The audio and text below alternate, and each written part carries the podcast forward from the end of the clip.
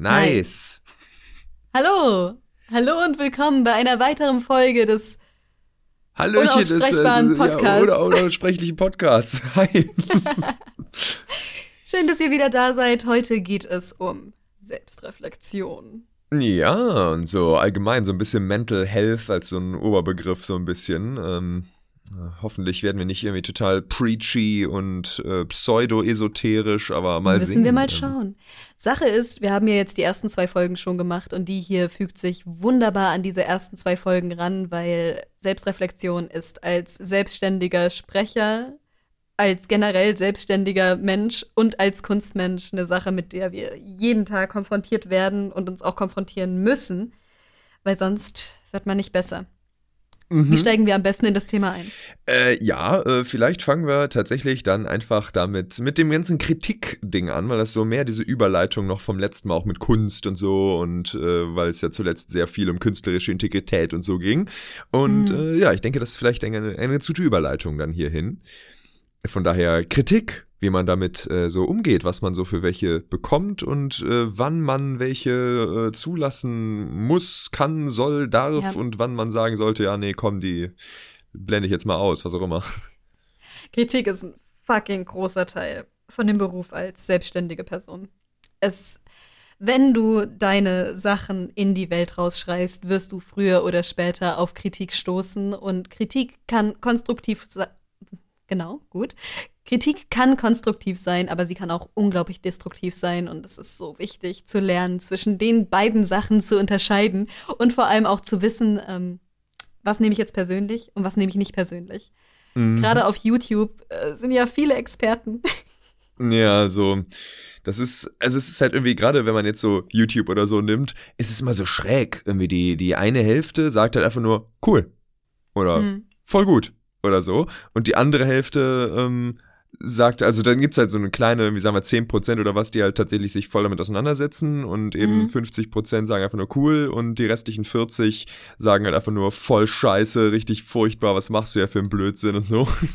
Und äh, das ist halt, äh, also so bei mir ist es jetzt insgesamt, ich würde nicht sagen 40% meiner Zuschauer sind so, aber ähm, so von dem, was man in Kommentaren so liest und äh, immer die Vorstellung, also je, je größer vor allem halt auch die Zielgruppe ist, die man dann anspricht, wenn man sich jetzt so Mhm. große YouTuber anguckt, da gibt's dann ja wirklich eine ziemlich große Menge, die selbst unter den Videos einfach nur sagen halt so, ja, voll blöd, was du ja machst. Ja. Ich denke, das Wichtigste, was dazu erwähnt werden muss, ist, ähm, solche Kommentare werden kommen. Wenn ihr euch in die Welt raustut, müsst ihr damit rechnen, dass solche Kommentare kommen. Und ähm, damit muss man dealen lernen irgendwie. Die kommen halt. Die sind halt einfach da. Und du kannst nie Content machen, der für jede einzelne Person auf der Welt irgendwie ansprechend ist. Wäre ja auch langweilig. Mhm. Da, da kommt dann wieder das äh, so, weil das, deswegen dachte ich, die Überleitung ist gut, hm, mit der künstlerischen Integrität, dass man halt die Sachen im Grunde für sich produziert und man selber eben einfach gucken sollte, dass man Hm. seine, seine Kunst oder was auch immer man halt macht, so macht, wie man das selber haben möchte. Und wenn das dann eben kritisiert wird, was auch immer, dass man dann eben so im Grunde dieses Ziel vor Augen hat, dass ich das so mache, wie ich das halt am besten haben will. Woran Ja. man dann eben auch festmachen kann, ob Kritik einem hilft oder nicht. Weil wenn halt ein Kritiker zum Beispiel einfach nur sagt, er mag den Stil von etwas nicht oder so, dann kann man überlegen, so, ja, okay, äh, benutze ich vielleicht, also so, so ist mein Stil in der Form, äh, funktioniert der für mich? Und ist das Problem Mhm. von ihm halt jetzt nur so, er mag das zum Beispiel nicht? So, um das so ein bisschen, weil es jetzt ein bisschen abstrakt klingt, so mein, meine Erzählerlosigkeit in den Kurzgeschichten oder so. Also in Mhm. meinen Kurzgeschichten kommt halt kein Erzähler vor. Und ähm, da, da wird es immer wieder mal Leute geben, oder es kommt auch ab und zu mal vor, dass jemand halt sagt, oh ey, wieso ist da kein Erzähler? Ich wünsche mir da einen Erzähler. Und da kann ich dann halt überlegen, okay, wenn sich jemand einen Erzähler wünscht, kann das bedeuten, dass ich irgendwo was nicht klar genug einfach gemacht habe durch die Handlung und so. Dass halt der Stil irgendwo halt objektive Fehler praktisch noch beinhaltet, an denen ich tatsächlich arbeiten kann. Wenn jemand aber einfach nur nicht mag, keinen Erzähler zu haben und einfach diesen Stil nicht mag, dann muss ich daran nichts ändern und kann das einfach als, ja gut, das ist halt eine Stil, äh, ein Stilunterschied, so Geschmack einfach dann. Ja, das ist auch so eine ganz wichtige Sache. Ähm, wenn jemand dir Kritik gibt, heißt das nicht immer, dass das eine Kritik ist, die du anwenden musst, weil manchmal ähm, basiert Kritik auf Geschmack. Meistens basiert Kritik auf Geschmack. Ja, es ist recht selten sogar, dass man ja. äh, wirklich eine Kritik, die sich bemüht, objektiv zu sein und dann tatsächlich auch objektiv etwas aussagt, zu kriegen. Mhm. So. Gerade in YouTube-Kommentaren. Gerade dort. Und äh, ich denke, gerade bei YouTube oder auch wenn man erst anfängt, eine kreative Tätigkeit zu machen, gerade da ist es wichtig, dass die Person, die am zufriedensten sein sollte, ihr selbst seid. Mhm. Deswegen macht, gerade wenn ihr irgendwie anfangt, kreativen Kram zu machen, Sachen nicht dafür, dass andere sagen, wow, das ist ja voll cool, sondern dafür, dass ihr selbst euch erfüllt fühlt.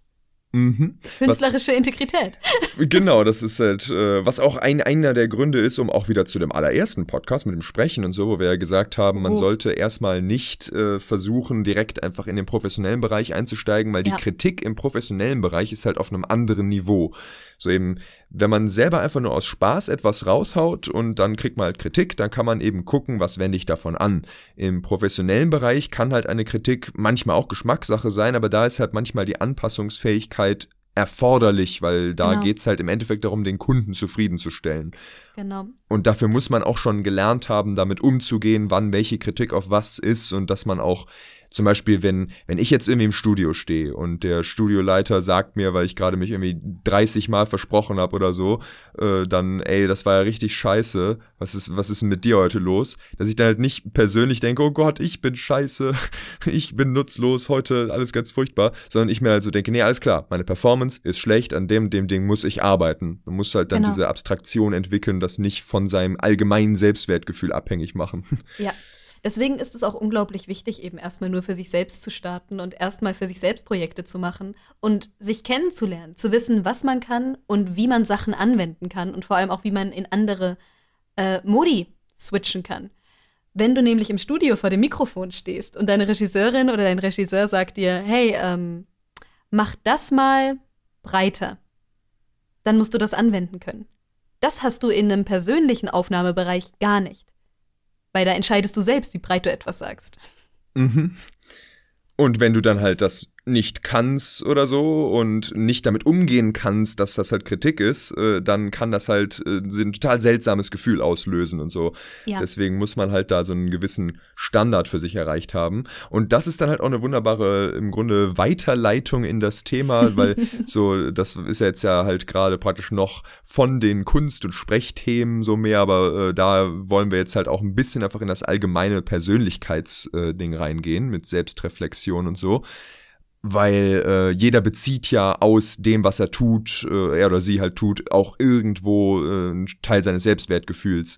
Und ja. für uns ist das natürlich dann viel mit dem Sprechen und Kunstmachen in unseren Formen irgendwie so verbunden. Ähm, aber jeder, so wenn jetzt einer zum Beispiel gerade zuhört, der selber überhaupt gar kein Interesse an irgendwas davon hat und was ganz anderes tut, das gilt halt im Grunde für jeden Bereich, dass man halt nicht zu sehr dann äh, abhängig davon ist, die ganze Zeit Lob zu bekommen, dass man so ein Gefühl hat von ja. Leere, das nur durch Applaus gefüllt werden kann, so dieses typische Ding.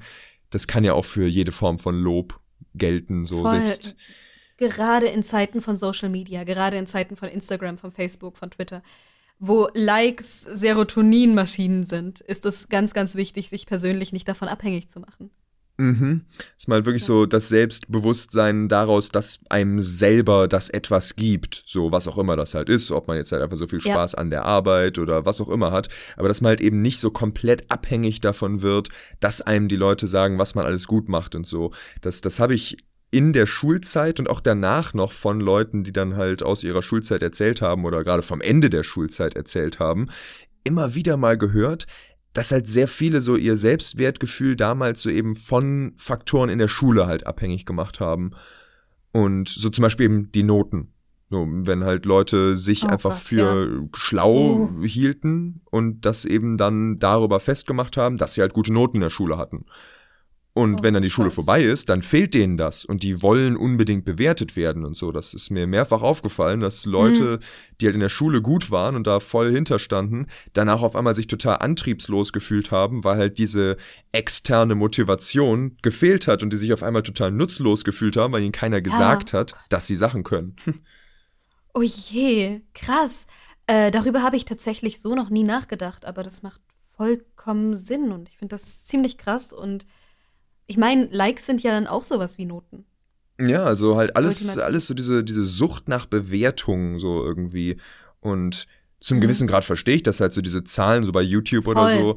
Also Total. so ist halt, wenn ich meine YouTube-Videos da mache und freue ich mich auch über die Menge an Likes und Kommentaren und so weiter und so fort. Äh, und das ist ja immer halt einfach was, aber da muss man immer sehr aufpassen, dass das halt, man kann sich deswegen gut fühlen und das ist auch, glaube ich, absolut in Ordnung und auch richtig, dass man sich freut, wenn man halt positive Bewertungen und so kriegt. Aber, aber es sollte nicht der einzige Grund werden. Genau, also du darfst dich nicht total blöd fühlen dadurch, dass man, äh, dass man das halt nicht hat und dass man eben nicht mehr normal funktionieren kann, ohne dann die ganze Zeit diese, ja. äh, diesen nächsten Fix zu bekommen. Weil das ist halt sonst eben so eine Abhängigkeit. Das merkt man ja dann doch sehr deutlich, dass dann irgendwann einfach immer höhere Zahlen angestrebt werden, damit man überhaupt noch auf dasselbe Level von äh, Positivität dadurch kommt, dass man vorher schon bei einer geringeren Zahl hatte und so. Die wichtigste Bewertung, die ihr braucht, sollte von euch selbst kommen. Ja. Ja, genau. Aber selbst dort gibt es natürlich Einschränkungen, weil ähm, ne, hohes Selbstwertgefühl ist eine gute Sache. Aber hohes Selbstwertgefühl kann auch in Egoismus umschlagen. Und das ist dann auch nicht gut. Das ist so eine ganz dünne Linie, die man dann laufen muss, habe ich das Gefühl. Und äh, ich finde, Social Media macht es sehr schwer, diese Linie überhaupt zu finden, weil wir machen uns so abhängig von anderen, dass wir vollkommen verlernen, auf uns selbst zu hören. Ja, das ist wirklich, äh, also so ich merke das immer wieder, wenn ich auch so eben mich oder andere Leute und so beobachte und alles. Man, also im Grunde kann man da so wieder so einen, so die Weisheit des Tages oder sowas, die man dann hoffentlich am Ende wieder aufgreift oder so. Dieses, äh, im Grunde muss halt Selbstwert und solche Sachen müssen halt aus einem selber herauskommen. Und alles, was obendrauf von außen kommt, muss halt obendrauf. So, man muss einen, einen, ja. einen funktionierenden Weg für sich finden. Und äh, wenn man dann eben noch obendrauf was Positives hat, sind das halt eben kurzzeitige, schöne Ereignisse, aber man muss trotzdem funktionieren können. Und das ist auch irgendwie mit diesem Selbstbewusstsein, so dieser schmale Grat, den du gerade meintest, ist halt irgendwie, das habe ich auch, äh, da, da kann ich ja mal eben diesen Exkurs irgendwie machen, weil ja, ich dann auch viel über so äh, Narzissmus und so nachgedacht habe. Und früher ähm, zum in meine Schulzeit, das geht dann, wenn wir irgendwann mal auch Mobbing ansprechen, kann man da noch mal genauer reingehen. Aber so, äh, ich habe halt früher viele Probleme in der Schulzeit gehabt mit Mitschülern und so weiter und habe mich da sehr isoliert gefühlt und dann an irgendeinem Punkt auch selbst isoliert. Und äh, an dem Punkt war das mit so Selbstwertgefühl irgendwie eine schwierige Sache, weil ich einerseits eigentlich ganz zufrieden mit mir war, aber andererseits halt die ganze Zeit negatives Feedback für alles bekommen habe, was ich halt mhm. äh, gemacht habe, wodurch dann negatives Feedback für mich als Beweis der eigenen äh, Positivität irgendwie sowas dann durchgekommen ist. So dieses Gefühl von so, haha, mein Genie ist einfach nur unbegriffen ja. von allen Leuten. Und das ist auch gefährlich. Ja, das, das ist, ist sehr, sehr gefährlich. Da kommt man nämlich dann schwer raus. Also ich habe dann das Glück gehabt, dass ich dann halt rechtzeitig noch Leute getroffen habe und so, bei denen dieses Gefühl dann halt nicht war, dass eben dann auch mal einfach positive ähm, also mal positive Bestärkung kam. Und ja. ich da einfach das Gefühl hatte, ey, nee, ich kann wirklich so sein, wie ich bin und es gibt Leute, die das halt mögen und die mich mögen und so weiter.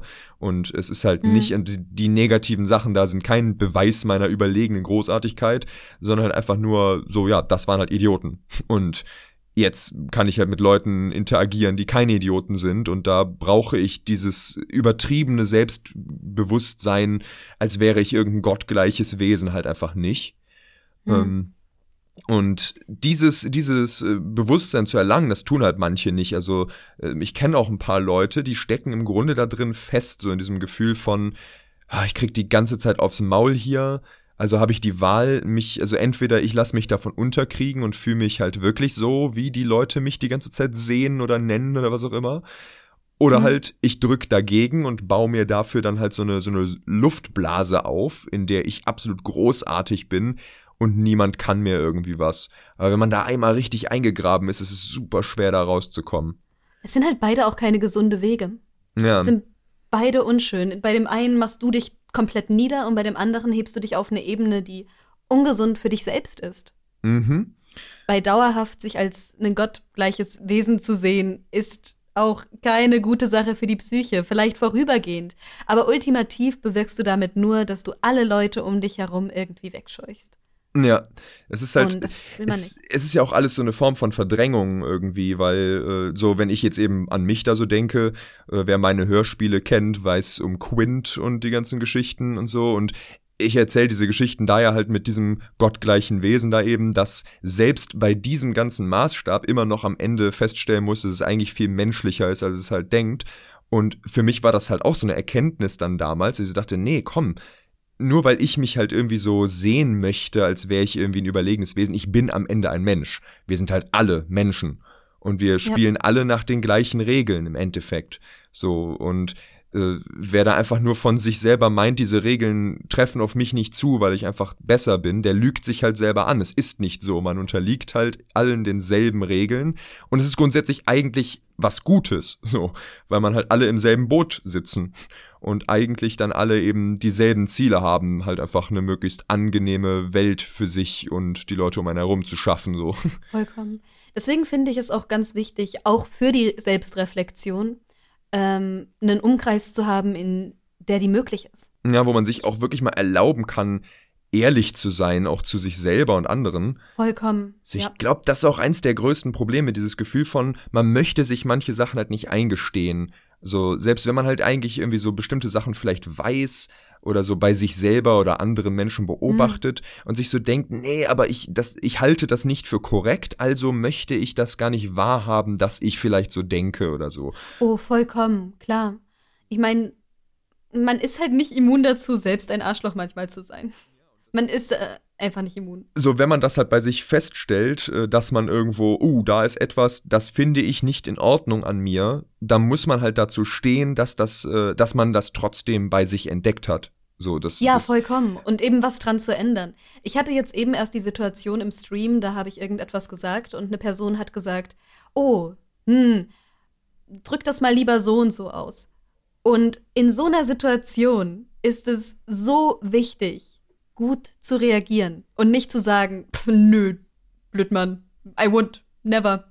Ja. Ich habe das schon perfekt ausgedrückt, sondern Eindrücke von anderen sind wichtig, gerade für sowas. Und ähm, dann sagt man halt nicht was Negatives, sondern man sagt, oh, okay, Entschuldigung, so habe ich noch nie drüber nachgedacht. Oder ähm, wie kann ich es besser ausdrücken? Wie kann ich es besser machen? Und richtet sich eben daran. Es ist schwer, Kritik wahrzunehmen, gerade wenn es eine Kritik äh, an die eigene Person oder an eine Charaktereigenschaft oder an ein festgesessenes Mindset ist. Aber es ist wichtig, die wahrzunehmen, weil sonst kommt man nie aus dieser Bubble raus, in der man ist. Und manchmal ist es sehr, sehr wichtig, da rauszuschauen und zu merken, dass es andere Wege gibt, es andere Meinungen gibt, es andere, ja, Leute gibt, die man auch zuhören sollte was ja genau ja. in das äh, Gefühl von eben konstruktiver Kritik und so reingeht, dieses Gefühl ja. abzuwägen.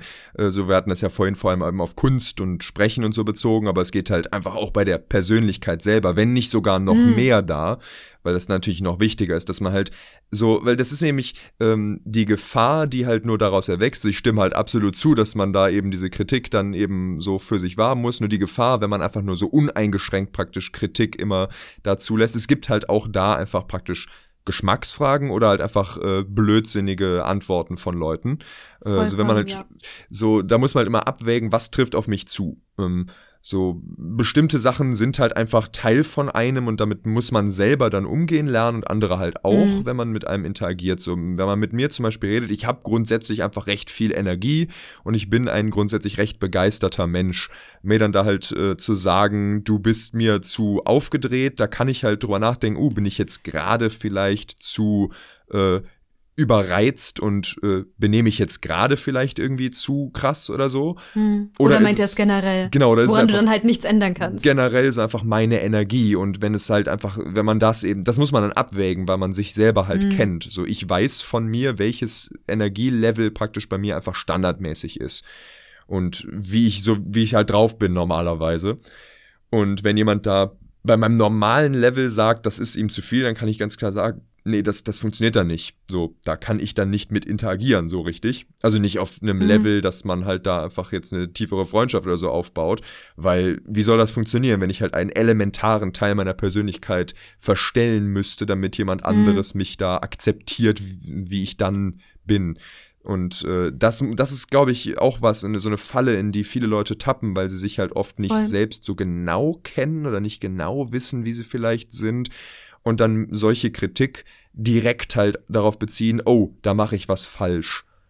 Ich denke tatsächlich, wir als Gesellschaft haben irgendwie verlernt, oder keine Ahnung, ob wir das je konnten, ähm, mit Kritik überhaupt umzugehen. Ich finde, das ist ganz, ganz schwer, Leuten Kritik zu geben, ohne dass die direkt in den Himmel hochschießen und wütend sind. Obwohl das eigentlich eine normale Sache sein sollte, dass man sich gegenseitig konstruktive Kritik gibt, gibt, um ultimativ eben die beste Version von sich selbst zu werden. Ja, ich würde. Oder eben darüber zu kommunizieren. Ich würde vielleicht einfach äh, Kritik äh, zu Feedback ähm, ausweiten. Feedback. Dass man halt ja. so, dass eben nicht nur Kritik, sondern eben auch einfach so allgemein, dass man einfach so ein Gefühl dafür hat, man kriegt halt irgendwie ein Feedback eben für das, wie man drauf ist mhm. und so. So, das, das habe ich halt auch schon erlebt, dass man, wenn man einfach gar nichts dann zurückkriegt, sich dann die ganze Zeit im Kreis dreht und fragt, so, was, was geht denn jetzt ab? Oh so. ja, vollkommen. Und ich finde das so wichtig, ab und zu von Freunden einfach gesagt zu bekommen, ey, hier, das und das machst du ganz gut und auch eben in manchen Situationen so, ey Lara, das fand ich jetzt nicht so gut von dir, wie du das gemacht hast. Genau. Weil das hilft halt mir selbst, mit mir selbst besser klarzukommen auch. Weil ich merke, ah, in der Situation bin ich so und so drauf und in der Situation bin ich so und so drauf.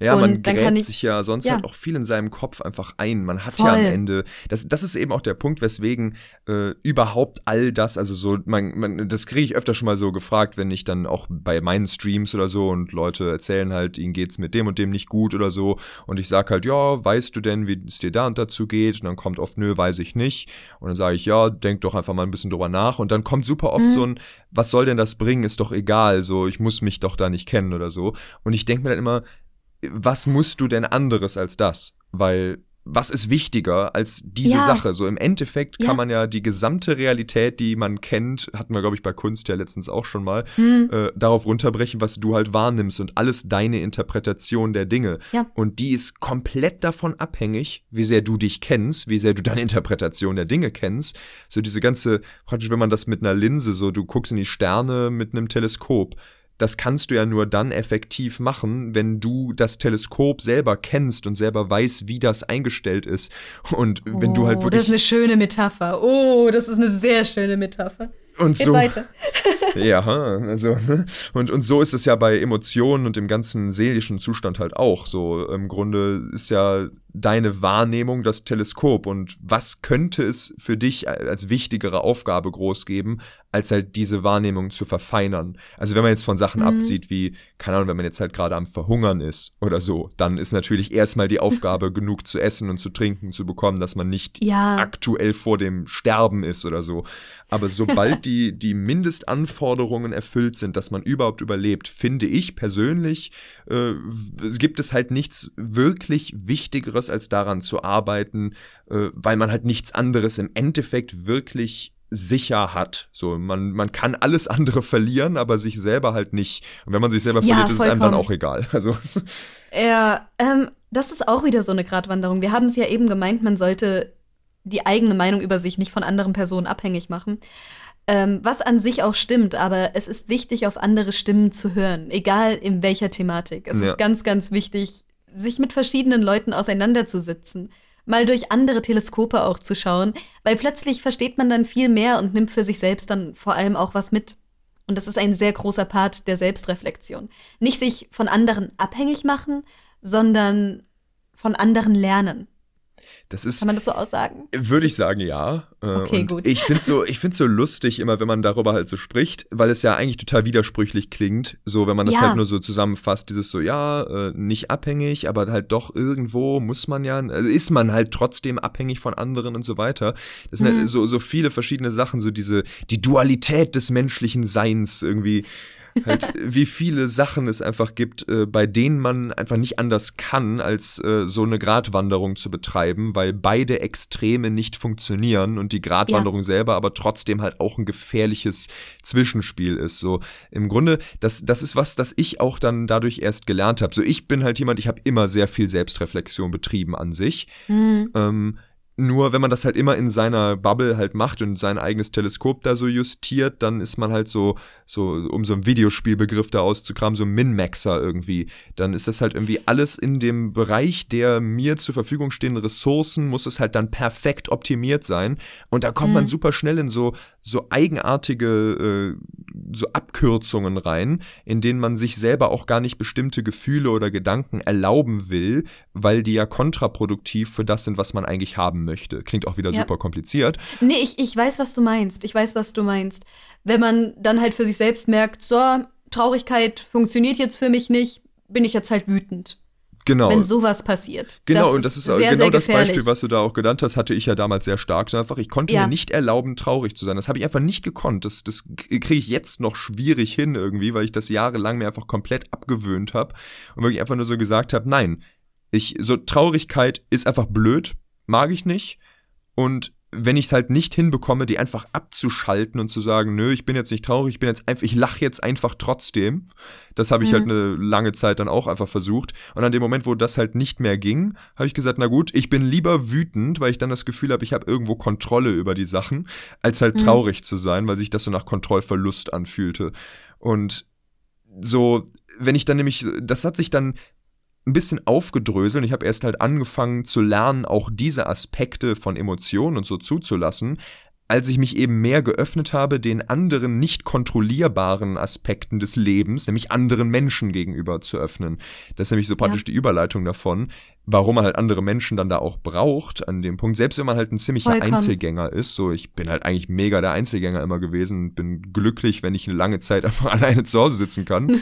Aber man braucht halt trotzdem Input anderer Menschen und so, weil man halt sonst ja. dazu neigt, ebenso in dieser Komfortzone von, ja, ich habe die Kontrolle über das, was ich hier tue, äh, zu versinken und dann halt Angst vor dem Kontrollverlust zu haben.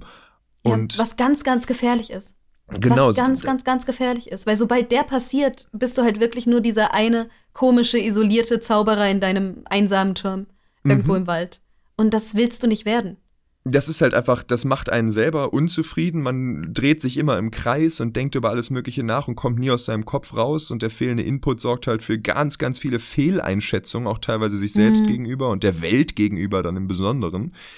Und, äh, und eben, wenn ich so drüber nachdenke, für mich ist halt eben ganz viel dieses Gefühl von so Kontrolle, ist halt ganz viel so, ich selber habe mich ganz gut unter Kontrolle und wenn ich dann mit anderen Leuten halt spreche, so zu merken, da habe ich keine Kontrolle und das ist gut so, weil die Leute alle selber so dieses, dieses Lernen von damit ja. umzugehen, dass einfach Dinge anders sind als man selbst. Das ist so wichtig und das ist auch so ein großer Part der Selbstreflexion, einfach zu merken, dass du nicht das Ultimatum bist. Genau, so einfach wirklich feststellen, ey, und äh, das ist eben deswegen auch, würde ich halt sagen, es ist sehr wichtig, weil so ist halt die Welt. Einfach grundsätzlich, ja. wir werden, kein Mensch wird jemals halt eben dieser Gott sein, der ich mir damals eingeredet habe zu sein, der am Ende die Fäden genau. in der Hand hält. So, weswegen mir halt in meinen Geschichten drin ja sogar wichtig war zu zeigen, selbst ein solcher Gott wäre unmöglich in der Lage, halt alle Fäden in der Hand zu halten, weil einfach die Komplexität mhm. der Realität ist nicht kontrollierbar. So, im Grunde ist es so ein lustiges äh, Ding mit diesem ganzen Chaos-Konzept und sowas, kommt im Grunde daraus. Die Chaos-Theorie besagt ja im Endeffekt, dass so viele Faktoren unbestimmbar sind, dass man niemals die Kontrolle haben kann, weil man nie alles komplett bestimmen kann und es halt einfach ja. nicht möglich ist, ein komplexes System in seiner Gänze zu erfassen. Und so ist es halt in der Realität genauso. Und die Angst davor, die Kontrolle über sich selber zu verlieren, der kann man sich in so einen gewissen Grad halt stellen, indem man sich eben mit anderen Menschen auseinandersetzt, feststellt, uh, da kann ich auch nicht kontrollieren und festzustellen, mhm. das ist gut so. Die Leute sind so, wie sie sind, ich bin so, wie ich bin und keiner muss Angst davor haben. Ja, ich weiß vollkommen, was du meinst. Ich finde, das ist auch unglaublich wichtig, sich dadurch, sich mit Menschen zu umgeben, die ähnlich denken, beziehungsweise mit Menschen zu umgeben, die vielleicht ähnlich sind, aber doch verschieden. Verstehst du, was ich meine? Mhm. So du und Olli zum Beispiel, ihr seid euch in so vielen Punkten sehr, sehr ähnlich, aber in anderen geht ihr so weit auseinander. Und ich liebe diesen Einfluss von euch beiden, weil durch euch habe ich immer zwei verschiedene Perspektiven nochmal. Und ich habe lauter verschiedene Perspektiven durch all meine Freunde, mit denen ich mich umringt habe. Klar gibt's da auch Grenzen, natürlich gibt's in der Unterschiedlichkeit, sobald es menschenfeindlich wird, sind das keine gesunden Unterschiede mehr. Sobald es menschenfeindlich wird, sind das Menschen, von denen man sich distanzieren sollte. Aber ich finde es sehr, sehr wichtig, sich mit Leuten zu umgeben, mit denen es Überschnittpunkte gibt, die aber nicht zugleich sind.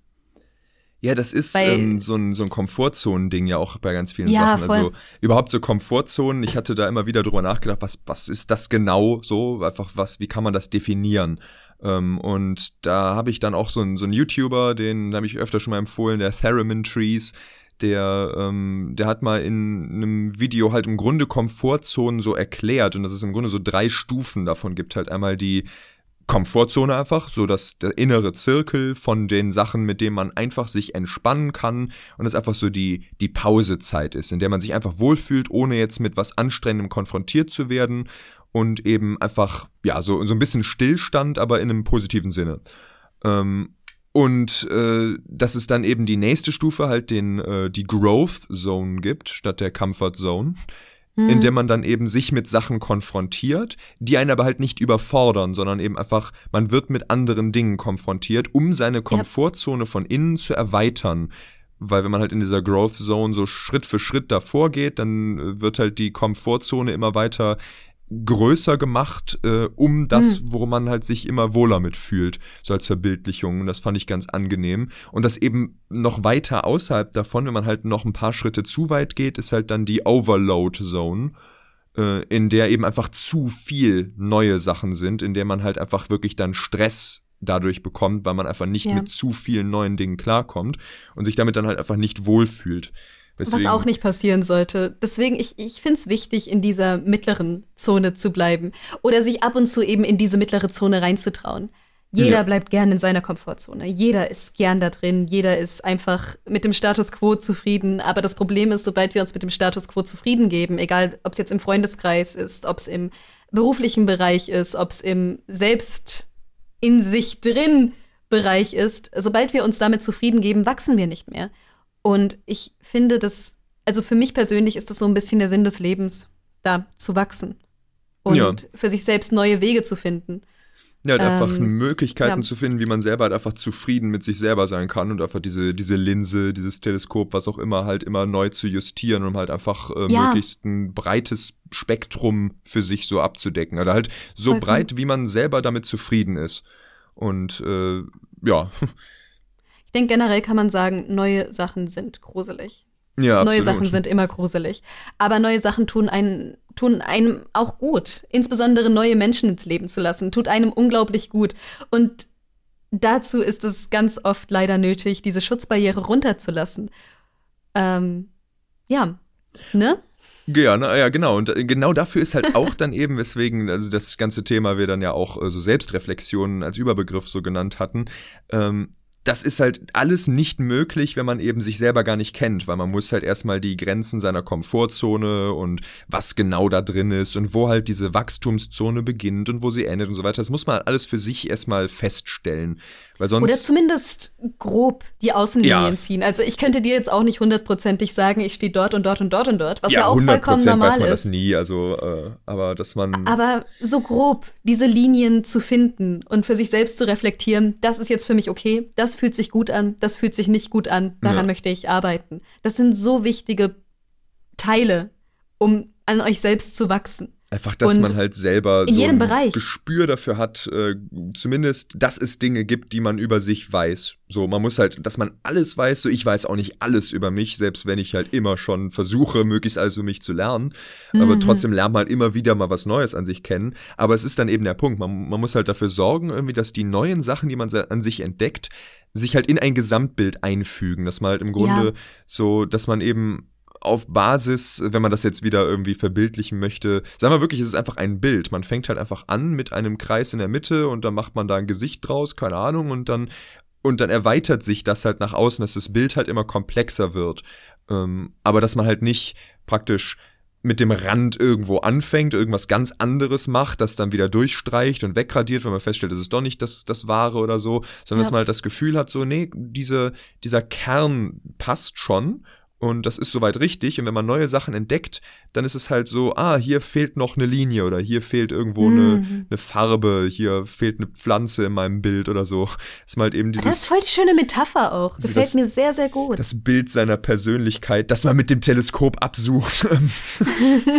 so, dass man das halt irgendwie äh, einfach, äh, ja, schön äh, modular erweitert, so würde ich das halt nennen ja. irgendwie. Und manchmal vielleicht auch einfach die Kontrolle über den Pinsel abgibt manchmal vielleicht einfach ein bisschen Farbe drauf spritzt und schaut, wohin das führt. Ja, halt einfach, dass man eben das Gefühl hat, so, eben auch das passt ja in diese Ehrlichkeit vor allem rein, dass man eben das Gefühl hat, also gerade da, das würde ich halt in dem Kontext so sagen, dass man praktisch um mit diesem ganzen Bild, das wird dann immer so schön abstrakt und klingt super esoterisch, aber es ist halt, wenn man diese Farbspritzer drauf macht, ist bedeutet dann die Ehrlichkeit, dass du halt zulässt, wohin das halt läuft, praktisch. Das ist so wichtig. Ich, ich finde, das ist auch ganz, ganz wichtig fürs Wachstum, dass man eben einfach rausgeht aus der Komfortzone, egal wie gruselig das ist. Wir hatten es ja auch neulich erst über, also im Sprecherding, wir hatten es erst über das Imposter-Syndrom, ähm, dass man immer diese Stimme im Kopf hat, die sagt, du kannst das nicht oder du tust nur so.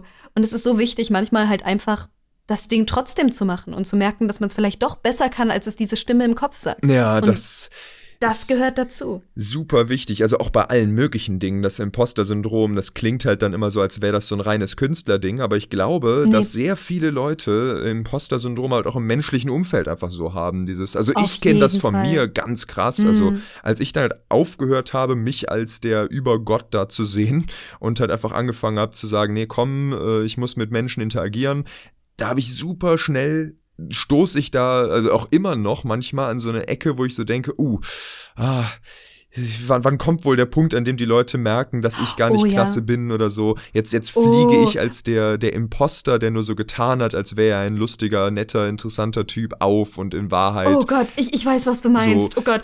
So, oh nein, wie habe ich es geschafft, die ganzen Leute um mich da hinein zu manipulieren, zu denken, dass sie mich mögen? Genau. Hm. Und das ist halt auch ein sehr unangenehmer Gedanke, mit dem man halt auch, dem man aber halt auch, da muss man eben auch ehrlich sein. Ich empfinde das so und dann eben daran, dann kann man nur daran arbeiten, wenn man halt auch das einmal zulässt, sich das so einzugestehen.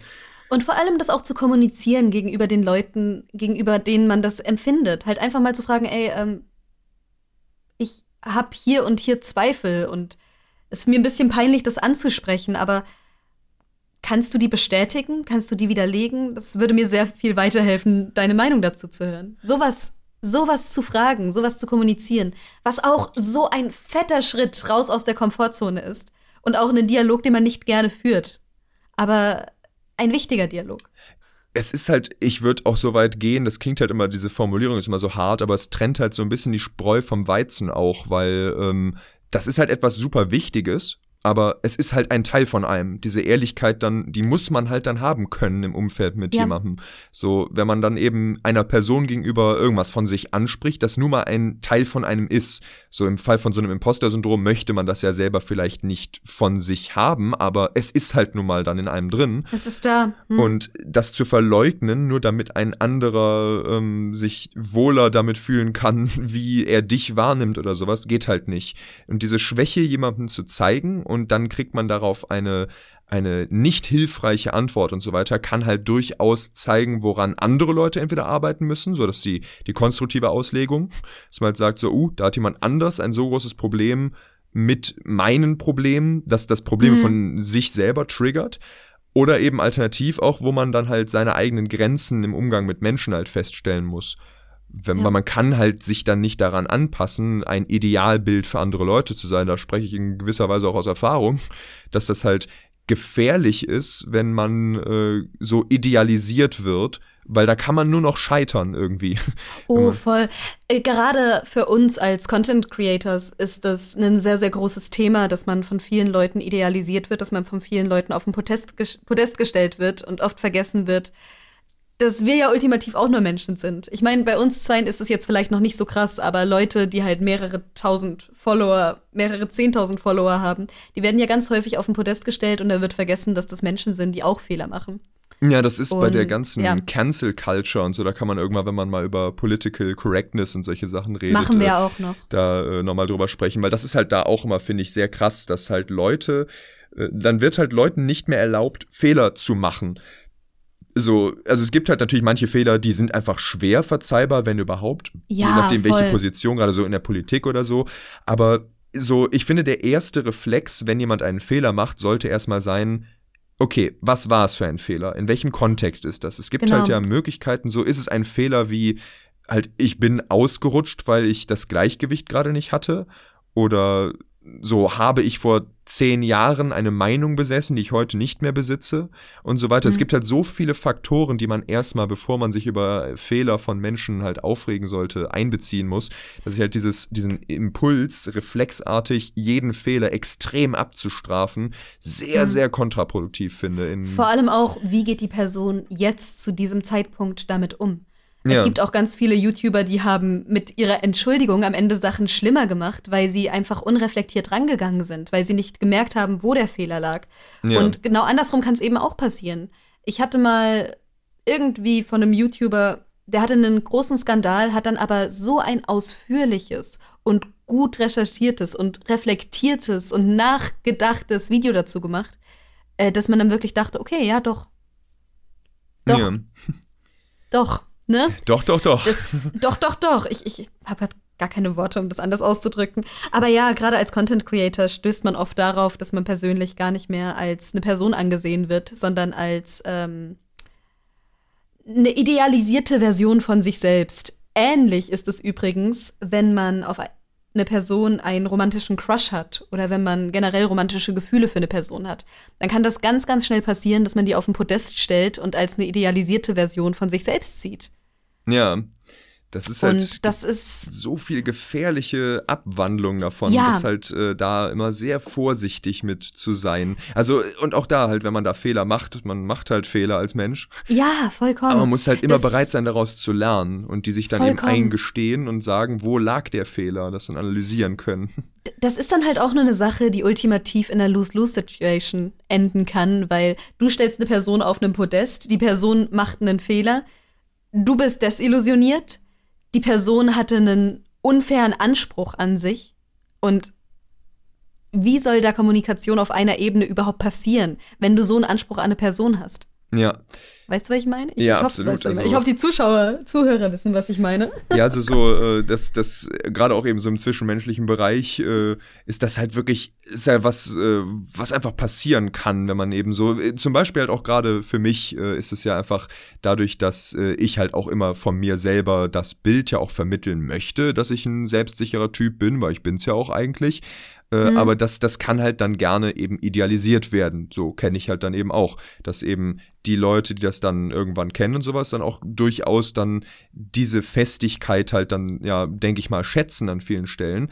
Aber dann eben, wenn das, das kann dann eben in so eine Richtung umschlagen, dass wenn dann die Festigkeit gerade mal etwas bröckelt, weil mir gerade halt irgendwas nicht ist, dass das dann halt nicht akzeptiert ist, weil ich halt nicht äh, ein, ein in, den, in den Köpfen dieser entsprechenden Menschen dann halt nicht ein normaler Mensch bin, der halt einfach etwas gefestigter ist als der Durchschnittsmensch oder so, äh, sondern halt als wäre ich irgendwie ein äh, komplett unverrückbarer Felsen.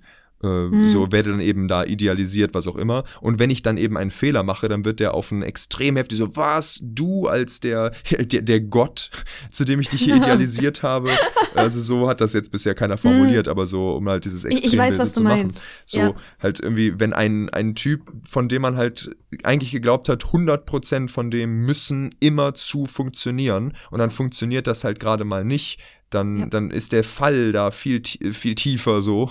Ist halt Mhm. dieses, je größer sie sind, desto tiefer fallen sie so vom Gedanken. Aber wie gesagt, es ist halt auch einfach eine unrealistische Anforderung an irgendeinen Menschen. Das kannst du wirklich niemanden aufbürden, dass du dem sagst, ja, du bist immer perfekt, richtig? Ja, So, das, das geht einfach nicht. Deswegen, ja, Es don't sind- do that. ist halt super wichtig. Und ich, also meiner Erfahrung nach kommt das sehr viel daraus, dass man eben in Leute halt Wunschvorstellungen reinprojiziert, weil man sich selber diese Stabilität zum Beispiel wünscht. Also bei Ja. den Personen, die, die mir da jetzt so einfallen, Ja. die mich im Laufe der Zeit irgendwie mal so idealisiert haben oder sowas, da ist es dann eben oft aus der eigenen äh, aus dem eigenen Gefühl von äh, sich selber nicht gut genug kennen und sowas, was halt mhm. eben der, äh, der Punkt zu der Selbstreflexion ist, weil man eben das damit vermeiden kann, dass man eben sich selber dann kennenlernt. Was ein wunderbarer, eine wunderbare Brücke zur, ähm, uh. zur äh, so praktisch Mental Health und so gesunder Umgang mit sich selber, ähm, so Self-Care im Grunde auch ist. Weil mhm. das ist auch was, das für mich irgendwie, nachdem ich dann halt äh, angefangen hatte, so ja, alles klar, ich, ich darf jetzt nicht mehr durchgehend nur über meine Sachen nachdenken und so, ich muss auch mal mehr mit Leuten interagieren, diesen, auch da wieder so diesen Mittelweg zu finden aus an andere denken und an sich selbst denken. Weil nämlich an sich selber zu denken super schnell sich für einen auch sehr kriminell praktisch anfühlen kann. Oh, voll, ja. So, das habe ich halt sehr stark dann auch erlebt, dass ich so dachte, uh, ich bin ja relativ stabil, also muss ich jetzt 100% meiner Zeit nutzen, um die Probleme anderer Leute zu managen. Aber das geht halt auch nicht, da bleibt man dann selber Nein. auf der Strecke. Das und ist auch schon wieder ein unrealistischer Anspruch an sich selbst. Genau, und äh, da sollte man auch nicht abrutschen. Das ist unschön. Muss man sich halt wirklich einfach manchmal sagen, nee, es ist okay, dass ich mich mit meinen Problemen befasse. So. Ja, und auch okay, dass ich manchmal von meinem Problem überfordert bin. Ja, also das ist halt, man kann selber eben nicht von sich selber erwarten, 100% äh, seiner Zeit anderen Menschen zu widmen, ohne dass man selber irgendwann mal seine eigene Zeit braucht. So an ja. irgendeinem Punkt wird man, wird einem das um die Ohren fliegen und dann hat man auch nicht mehr die Energie, um halt anderen zu helfen. Wenn ich so drüber nachdenke, wann konnte ich Leuten am besten helfe, äh, helfen? Wenn es mir, wann konnte ich Leute beste helfen?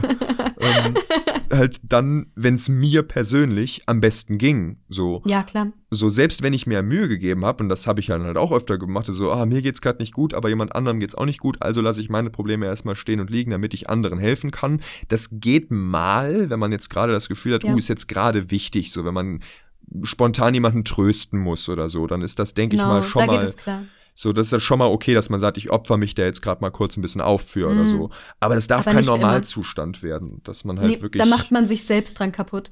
Und vor allem stellt man sich dann für andere Leute auch wieder auf ein Podest. Ja. Und wird idealisiert, was, wie gesagt, da nicht passieren sollte. Mental Health ist so wichtig, gerade in Bezug auf Selbstreflexion, weil man selbst kann sein größter Feind sein. Man selbst kann sein größter Feind werden. Gedankenspiralen sind so fies. Es ist so fies, was du selbst zu dir sagst, weil du kennst deine Schwachpunkte. Du weißt, wie man am besten auf dich selbst einhaut. Und da ist es manchmal so wichtig, einen Schritt zurückzugehen und zu merken, das, was ich gerade mache, ist keine Selbstreflexion, sondern das ist Selbstmanipulation. Mhm. Was halt Weil auch das passiert in, so schnell. In dieses ganze Gefühl von Selbstbewusstsein, Selbstwertgefühl und so weiter reinschlägt, weil ähm, man halt auch einfach entweder halt, also man kann eben in beide Richtungen, dieses Extrem ist halt so gefährlich, wenn man halt anfängt, sich selber durchgehend als das einzig wahre und in dem besten Menschen aller Zeiten zu sehen, ist halt blöd. Aber wenn man sich selber halt äh, einfach nicht erlaubt, sich einzugestehen, wenn man halt in irgendwas gut ist tatsächlich. So irgendwie. Mhm. Das kann halt auch. Äh, das, das, das hat, geht in beide Richtungen. Kenne ich halt auch dann eben so. Das ist halt immer, man neigt ja dazu, dann zu überkompensieren, wenn man ein Problem bei sich festgestellt hat oder so.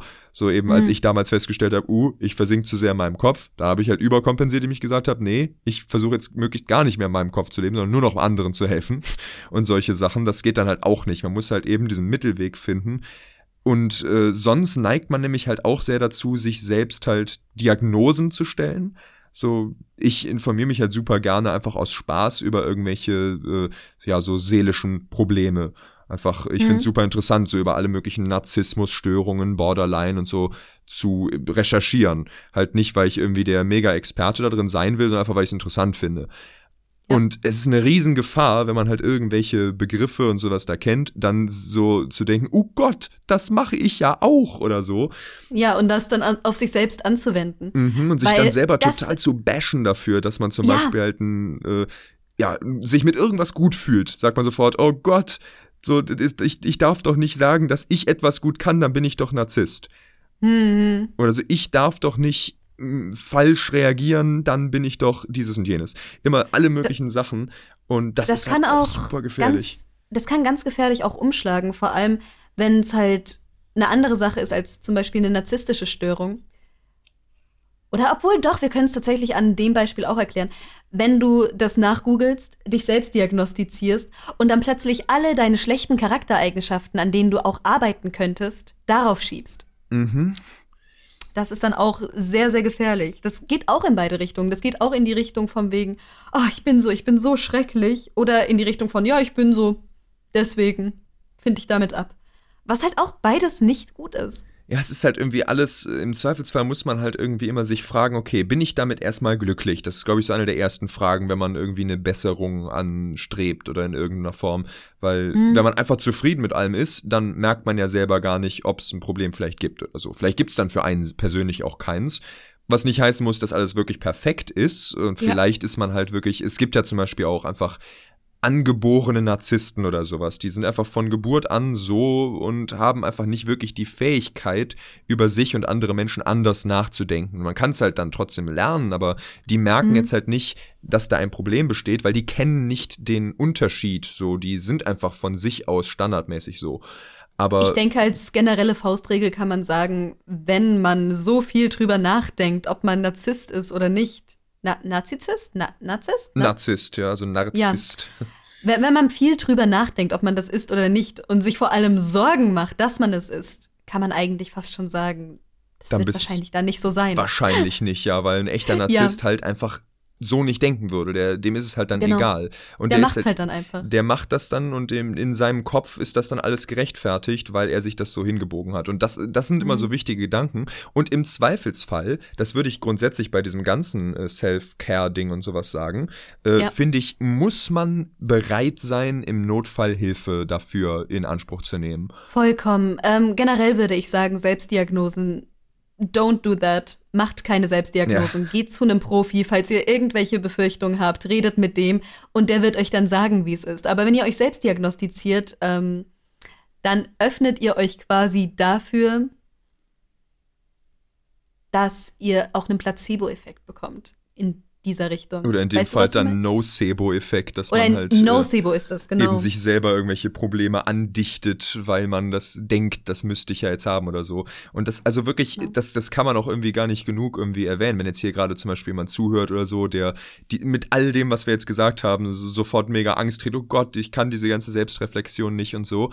Äh, es ist, also man muss weg von diesem Stigma kommen, dass äh, mentale Probleme irgendwie geringere Probleme wären oder dass man damit keine Hilfe in Anspruch nehmen soll oder sowas. So, nein. Mhm. So, das ist, man sollte das, so, wenn man das vereinfachen möchte oder sowas, mit einem gebrochenen Bein oder sowas. So, du liegst mit einem gebrochenen Bein am Straßenrand, da wird dir ja dann auch kein gesunder Mensch oder halt so einigermaßen vernünftiger Mensch sagen, stell dich nicht an, renn mal weiter. So, ja. das, also es wird Leute geben, die das tun, aber das sind dann halt so, das sind dann die seltenen Ausnahmen. Bei Geistesdingern ist das Standard irgendwie. So, ja. äh, einfach weil immer standardmäßig angenommen wird, du stellst dich nur an, so, jeder hat Probleme, jetzt beiß mhm. mal die Zähne zusammen. Aber selbst wenn jeder Probleme hat, es heißt nicht, dass jeder mit allen Problemen gleich gut umgehen kann oder genau. gleich umgehen können muss. Das ist halt auch so ein Ding. So selbst wenn man sagt, yo, mein Problem, das ich hier mental habe, wäre eins zu eins das Problem von jemand anderem, der keine Hilfe brauchte. Was erstens Woher weißt du das? Also, weil man kann ja nicht in den Kopf des anderen reingucken und fühlen, wie sich ein Problem für jemand anderen anfühlt. Zweitens, woher weißt du, dass es für ihn tatsächlich gelöst ist und er nicht nur irgendein Pflaster drüber geklebt hat und sagt, es ist gelöst? Und halt mhm. drittens, selbst wenn, was soll's? So, mhm. jeder, es ist halt, was wir auch über Talent zum Beispiel gesprochen hatten letztes Mal, so, es ist halt das Gleiche im Grunde. So, mancher, vielleicht hat halt einer ein Talent, bestimmte Probleme für sich zu lösen.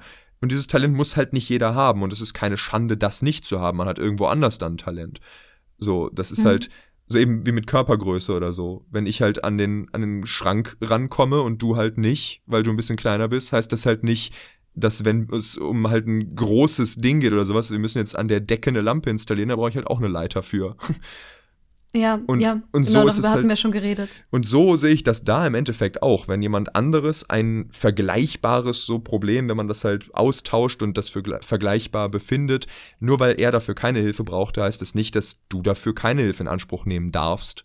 So. Genau. Oder dass irgendwie Schwäche wäre oder so, sondern einfach, nö, wenn du das Gefühl hast, du möchtest damit alleine, es ist ja manchmal nicht nur eine Frage, ob du es kannst, sondern auch manchmal, ob du es möchtest. So, möchtest mhm. du jetzt alleine dich hier drei Wochen hinsetzen und ein Problem für dich klären? Wenn du sagen kannst, nee, ich habe da keinen Bock drauf, ich möchte da ein bisschen Hilfe für haben, dann ist da überhaupt gar keine Schande dran, zu sagen, ey, ich suche mir jetzt halt Hilfe dafür, damit das einfach ein bisschen leichter ist. Ich würde sagen, generell ist das ein sehr wichtiges Ding bei Mental Health, dass man merkt, dass es eben, falls es ein Problem für dich ist, ist es vollkommen valide und vollkommen in Ordnung, dir da Hilfe zu suchen. Und ich finde, ganz häufig sind die Personen, die sich keine Hilfe suchen, der Grund dafür, dass sich andere Hilfe suchen müssen. Ja. Deswegen, ich würde tatsächlich wirklich jedem Menschen empfehlen, mindestens einmal in seinem Leben bei einem, in der Therapie zu sitzen. Ich finde, das ist so wichtig, darüber zu reden. Das ist ja auch großer Teil der Selbstreflexion, darüber reden zu können. Und ich finde, das wird viel zu wenig beigebracht. Es wird viel zu wenig beigebracht und viel zu sehr dämonisiert auch, weil ähm, Mental Health ist eine Sache, die wichtig ist, gerade in heutigen Zeiten. Wir sind keine Arbeitsgesellschaft mehr, wir sind jetzt mittlerweile eine Erlebnisgesellschaft, eine Unterhaltungsgesellschaft. Wir haben mehr Zeit, uns auf uns selbst zu besinnen und damit kommen eben auch neue Challenges und Mental Health ist eine davon. Deswegen ist das so wichtig, auch an alle Zuhörer, wenn eure Eltern sagen, wenn eure Großeltern sagen, ach, stellt euch nicht so an, dann hört nicht auf die. Es ist okay. Es ist okay, sich so und so manchmal zu fühlen. Es ist okay, sich Hilfe zu suchen. Es ist wichtig, sich Hilfe zu suchen. Wenn ihr mit irgendwas nicht klarkommt, dann ist das valide. Und ja, so am Ende ist das, kann keiner das für euch entscheiden als ihr selber. So, wenn ihr das genau. Gefühl habt, ich kann das nicht selber oder ich möchte es nicht selber, es, es muss halt äh, gar nichts groß Deepes sein, aber es kann was Deepes sein, äh, dann einfach, dann macht das, weil das dann das Richtige ist. So. Ja. Was auch ein Mini-Erklärungsding praktisch dafür, weil das, das höre ich dann öfter im Kontext mit so, mit solchen Dingern, dass dann halt, also so, so seltsame verdrehte Ansichten von Leuten, die halt dann zum Beispiel sagen, ja, Self-Care ist super wichtig, aber das müsse man selber machen, weil wenn man das von jemand anderem macht, dann zählt das nicht und so. Was halt einerseits stimmt, so wenn jemand anders versucht, deine persönliche Charakterentwicklung dir abzunehmen, dann ist es tatsächlich nicht gut, weil das, das muss aus dir rauskommen. Aber genau ja, das ist nämlich vollkommen. der Punkt mit so Therapie. Ähm, eine gute Therapie, das, äh, also das ist immer so, ein, so eine Fehleinschätzung, das habe ich dann nämlich auch schon von ein paar toxischen Leuten, was das angeht, gehört, äh, die mhm. eben so gesagt haben, nee, Therapie ist nicht gut, weil da würde man sich halt einfach nur seine Ecken und Kanten abbügeln lassen und dann, dann, man würde da halt konformiert werden oder so mhm. und halt Leute. Nicht bei einer guten Therapie. So Leute schrauben in deinem Kopf rum und sorgen dafür, dass du akzeptierter wirst oder sowas. Das ist halt Blödsinn. Also wenn ein Therapeut mhm. das versucht, dann ist es ein schlechter Therapeut. Das liegt dann nicht daran, dass Therapie schlecht ist, sondern weil dieser eine Therapeut halt auch ein Mensch ist, der seine persönlichen Probleme im Grunde in dieser Therapie dann an Leuten auslässt. Hm. Ähm, und dann sucht man sich halt einen anderen Therapeut. Aber eine, eine gute Therapie ist nichts anderes im Grunde als äh, einfach eine Hilfe, die einem einfach die dabei hilft, die richtigen in die richtige Richtung zu denken. So, ja. das ist halt irgendwie so das ganz ganz Wichtige. Also es ist halt auch mal ein Unterschied wieder Therapie äh, zu halt so einer ähm, halt psychiatrischen Behandlung so richtig, weil so, wenn man jetzt, also worüber wir jetzt halt hauptsächlich ja reden, ist einfach, man redet halt über seine Probleme und jemand versucht eben bestimmte Denkblockaden zu lösen und dich halt in eine bestimmte Richtung zu geben und dir halt einfach gewisses Feedback zu geben, damit es dir leichter fällt, deine persönliche Charakterentwicklung und deine Selbstreflexion in Gang zu bringen und zu einem mhm. erwünschten Ergebnis zu führen, so.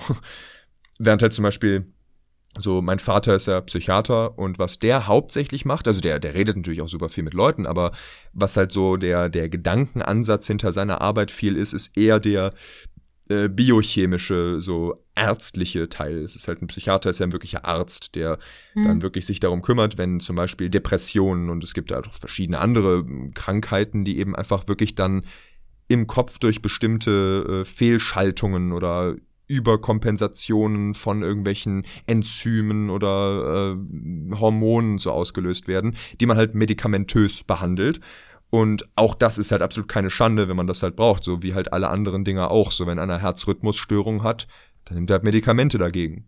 Und so ist es halt ja. auch, wenn das Hirn zu viel oder zu wenig Dopamin produziert und du Depressionen deswegen hast, nimmst du halt Medikamente dagegen dann ist das was Chemisches. Dann genau. ist es kein Anstellen oder sonstiges, sondern es ist wirklich nur eine Hilfe, ein Hormon bereitzustellen, das ihr nicht habt. Genau, und oder halt Insulin, so das ist so ein ganz großes Ding, irgendwie, wie viele Diabetiker es gibt, die sich halt Insulin spritzen. Da, da sagt doch auch keiner, stell dich nicht an, äh, du musst hm. dich nur mal darauf konzentrieren, deinen Zucker richtig zu verarbeiten. so, was willst du machen, wenn dein Körper kein Insulin produziert?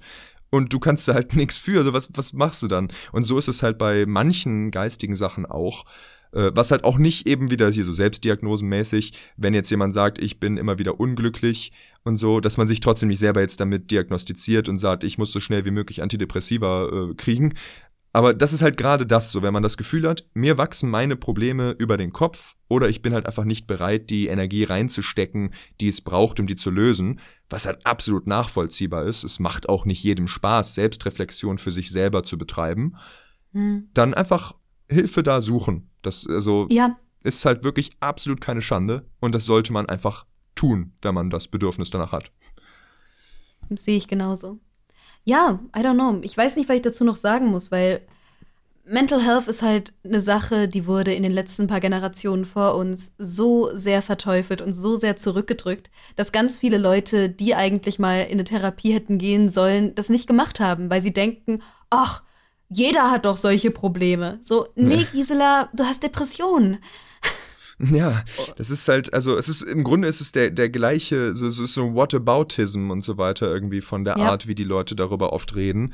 Also so auch allgemein, also alleine schon, äh, das, das hat man jetzt sogar heute, dass ich das Bedürfnis hatte, bei der Anmoderation zu sagen, das klingt vielleicht heute alles etwas esoterisch, obwohl es halt eigentlich überhaupt nichts Esoterisches mhm. ist.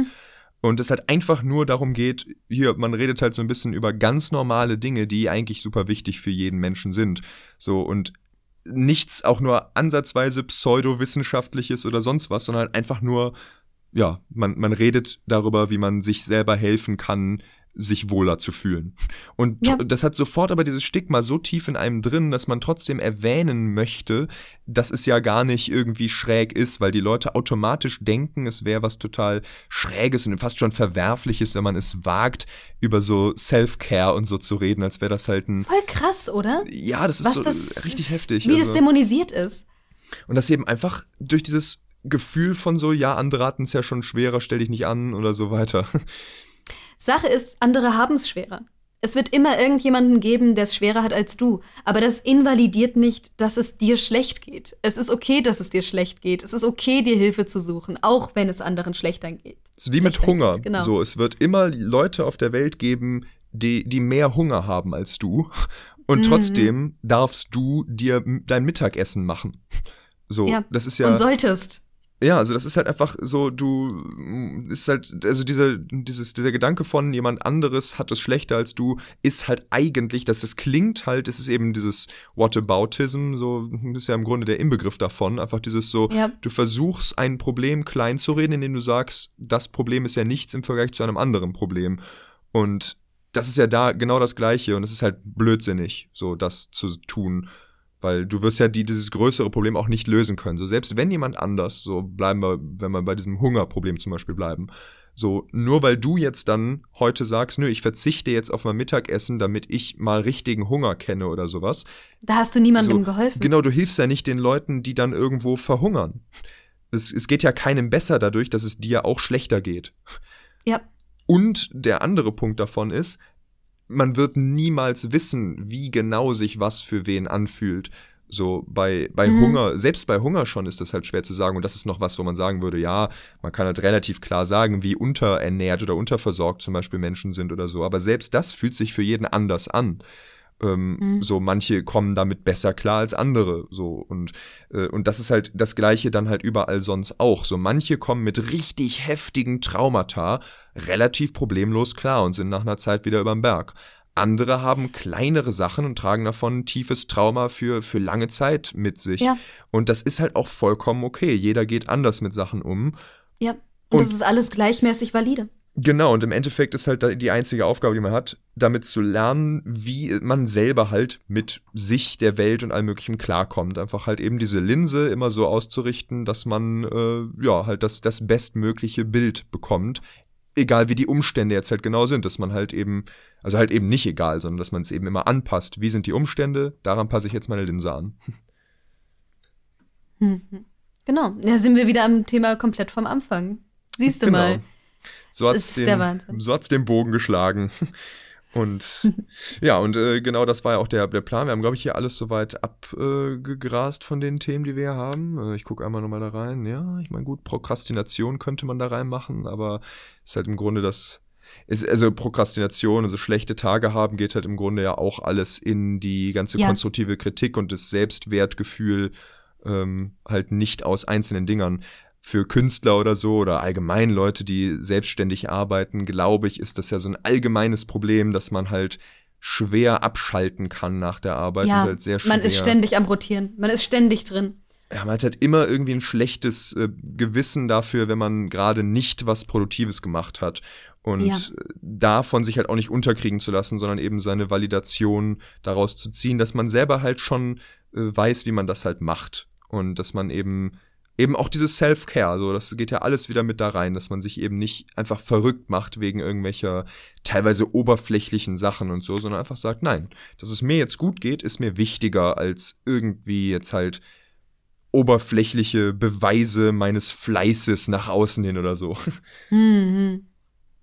Vollkommen. Ja, das ist eine Sache, die muss man lernen, leider. Als gerade als Person, die selbstständig arbeitet, muss man ganz, ganz viel über seinen Selbstwert reflektieren und auch darüber.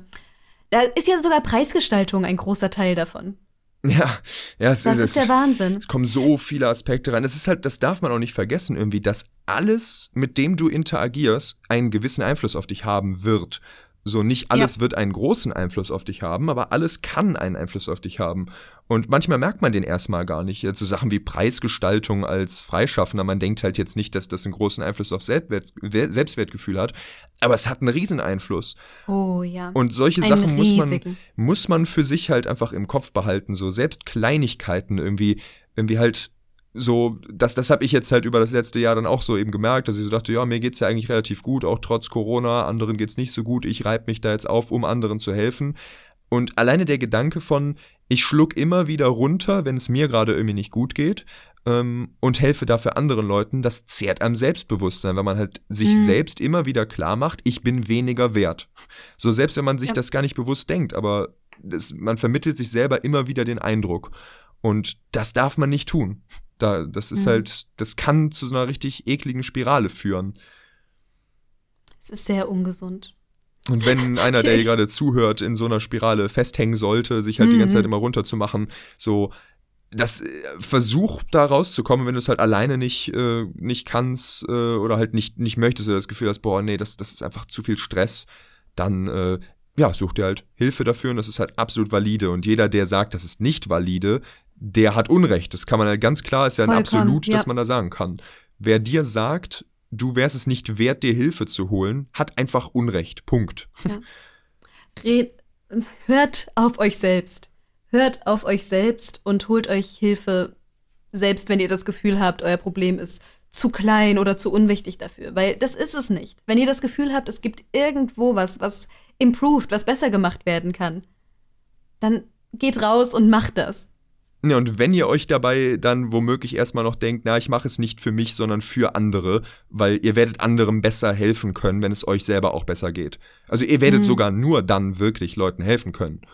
So, das ist halt der Punkt auch dann, wenn man, weil das, das könnte ich mir halt auch vorstellen, dass man sich da eventuell denkt, ja, aber ich darf doch nicht die Zeit verschwenden für mich, wenn ich doch anderen Leuten eigentlich eine bessere Zeit Ah. machen will. Das, das ist halt ein Gedanke, das habe ich auch schon öfter gehört.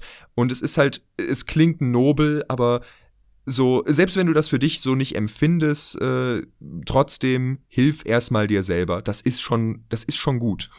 so, wenn du, wenn du das machst, dann kannst du anderen am Ende besser helfen. Genau, so wenn es dir gut geht, dann wirst du auch die Energie wieder haben, um anderen Leuten zu helfen und dann, äh, ja, dann geht's einfach allen Beteiligten daran besser. Es ist einfach Win-Win für alle, ohne wirklich einen großen Nachteil dabei. Und das Einzige, was da halt gegenspricht, ist die Arbeit, die man reinstecken muss. Und das ist halt, wie gesagt, finde ich, es gibt keine wertvollere Arbeit als die. Ähm, Mhm. Weil, wie gesagt, man hilft sich selber damit halt besser drauf zu sein und damit hilft man sich dann eben auch anderen zu helfen. Hm. Und es ist halt Und am Ende das Einzige, was man hat. Genau. ja, also, Sehe ich auch so. So, sind Ja. wir durch. ich würde sagen, das ist ein ganz gutes Schlusswort. Ähm, Was ist dein Fazit? Ähm, ja, äh, es ist gut, sich mal um sich selber zu kümmern, glaube ich. Äh, Ja, äh, ich würde sagen, Selbstreflexion ist eine krasse Gratwanderung in allen Aspekten. Und es ist schwer, die zu vollziehen, aber es ist möglich und dafür braucht man sehr viele Leute um sich herum, die einem dabei helfen. Aber vor allem sollte man halt auch auf sich selbst hören. Ja. Mit sich selbst diese Gratwanderung eingehen. Und sich selbst nicht verrückt machen und äh, also mir hilft's halt auch irgendwie immer, wenn ich das da irgendwie nochmal so zum Schluss da irgendwie so sagen kann, aus meiner Erfahrung, einfach irgendwie das als spaßiges Ding zu sehen. Weil ich habe halt auch einfach Spaß. Selbst wenn ich total aufgewühlt mit irgendwas bin, es mir total blöd geht, macht's mir trotzdem Spaß auf so eine seltsame Art und Weise, mich zu fragen, woran das liegt und so. Und das dann halt auf so einer analytischen Ebene zu auseinanderzunehmen und dann eben zu gucken, was genau führt hier zu was und wie und so weiter. Und äh, Mhm. das, das gilt nicht für jeden. Es wird nicht jeder diesen Spaß daran finden können aber ähm, es zu versuchen, das einfach halt als nicht so tot ernst zu nehmen, sondern eben einfach als, ja, ich arbeite jetzt dran. Ist doch lustig. Was habe ich Besseres zu tun? So. Das, das kann, glaube ich, für einige helfen, so, weil dieses Gefühl von so, oh Gott, das ist so ernst und so, das, das kann halt super hart diesen Druck da reinmachen, dieses Gefühl so, oh Mhm. Gott, ich sterbe, wenn ich das jetzt nicht gut mache. Und Ja. einfach sich zu denken, es ist ungesund. Es ist eine unrealistische Expectation an sich selbst. Genau, und stattdessen halt einfach zu sagen, nee, komm, egal. So, ist doch lustig, ich mach das jetzt. Äh, mir geht's dann jetzt besser, wenn ich mir irgendwelche Fragen stelle und so. So, haha, jetzt bringe ich mal einfach, jetzt, jetzt bohr ich mal in so ein paar Wunden von mir rum und es fühlt sich richtig unangenehm an, aber es kann halt äh, am Ende zu was Spaßigem führen, wenn man halt einfach das auf dieser Abstraktionsebene betrachtet. Hm. Ja, und wenn man halt sagt, nee, das ist mir für mich alleine einfach zu stressig, ich weiß nicht, ob ich das alleine kann, dann halt Hilfe suchen und das äh, sich da gar nicht reinreden zu lassen, weil da kann man wirklich einfach grundsätzlich sagen, wenn man das Gefühl hat, man braucht für irgendwas Hilfe, dann fragt man nach Sollte Hilfe. man die. Genau, dann fragt man nach Hilfe. So, es ist halt, und da, da kann man halt wirklich, egal um was es geht, so, grundsätzlich eigentlich so ein Ding. Super schwierig auch für mich irgendwie so, weil ich mir auch immer denke, ah, ich muss das alles mit mir selber machen, aber so, nee, macht das nicht. Also, das ist wirklich, ich möchte hier eigentlich nicht preachen und so, aber wenn man das Gefühl hat, man braucht Hilfe, sollte man immer sich bemühen, dann auch wirklich Hilfe zu suchen. Ist nichts Fehlerhaftes dabei. Nee, im Gegenteil, es ist eine sehr, sehr starke Sache. Eine sehr, sehr wichtige Sache. Ja, also ähm, damit nun, äh, denke ich mal, haben wir das heute fertig. Schon wieder so ein recht äh, ernstes äh, Ding hier eigentlich. So irgendwann, wenn wir so ein paar von den ernsten Dingern abgerattert haben, können wir irgendwann ein paar blödsinnigere äh, Videos hier machen vielleicht. Aber Sehr, sehr gerne. Aber sehr, sehr, sehr gerne. es gibt erstmal noch zu viele Sachen, die tatsächlich einfach interessante Gesprächsthemen sind, wo man vielleicht Leuten tatsächlich preachen kann. ähm, also ja, ich hoffe, ihr habt euch gut unterhalten gefühlt und äh, ja. Ja. ähm, Tut das, was euch gut tut. Es ist schön, dass ihr zugehört habt. Bitte schreibt gerne eure Meinung zu dem ganzen Thema in eure, Kom in eure Kommentare. schreibt, Hier in die Kommentare. Schreibt bei Und- euch auf eure ja. Pinnwand, was ihr davon. Ja, genau, macht Werbung, Ja, indem ihr macht auf eure. Pinnwand schreibt. ja, Was kann ähm, schiefgehen? Also, ne, mm, das das Übliche. Ähm, macht's gut und äh, wir hören uns beim nächsten Mal. Und ja, äh, gute, Gute Nacht. Nacht.